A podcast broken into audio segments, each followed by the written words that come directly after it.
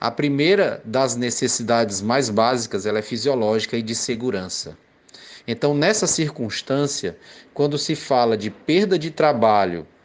e impacto, é, esse impacto de um bem-estar se refere a, a essas duas necessidades, ou seja, a perda de trabalho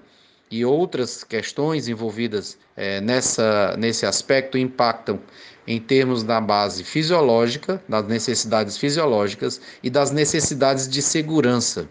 Então, o bem-estar vai estar abalado justamente porque vai ser justamente nas, na, na base das necessidades e das necessidades mais, mais fundamentais em que esse sujeito é, vai ter um, um ou vários estressores. Então, nessa circunstância, eu gostaria de dizer que os aspectos psicológicos que vão ser gerados em razão do abalo da não satisfação das necessidades, vai ser justamente a perda dessa compreensão do que seria a felicidade.